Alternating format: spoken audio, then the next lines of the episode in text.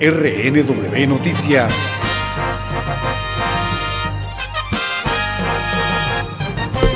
El 2019 no cerrará bien para los operadores de Facebook en cuanto al tema de la seguridad de los usuarios de la red social. En otra saga sobre filtración de datos, los nombres y teléfonos de más de 267 millones de personas que utilizan la red fueron expuestos. Medios especializados en tecnología reportaron que Facebook sufrió una falla que dejó descubierto este contenido.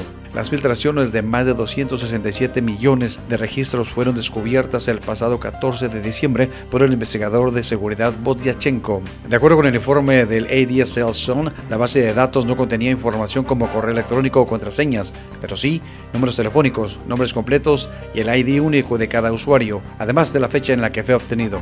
El reporte detalla, además, que la mayoría de los cibernautas afectados se encuentran en Estados Unidos. Aunque no hay certeza del origen de la brecha, podría tratarse de un grupo de hackeo vietnamita que encontró un fallo del API de Facebook e ingresó al archivo. Se trataría de un scrapping o un respaldo de datos, esta apropiación masiva de datos de perfil se obtiene mediante el uso de bots, que a su vez extrae la información para pasarla a otra base.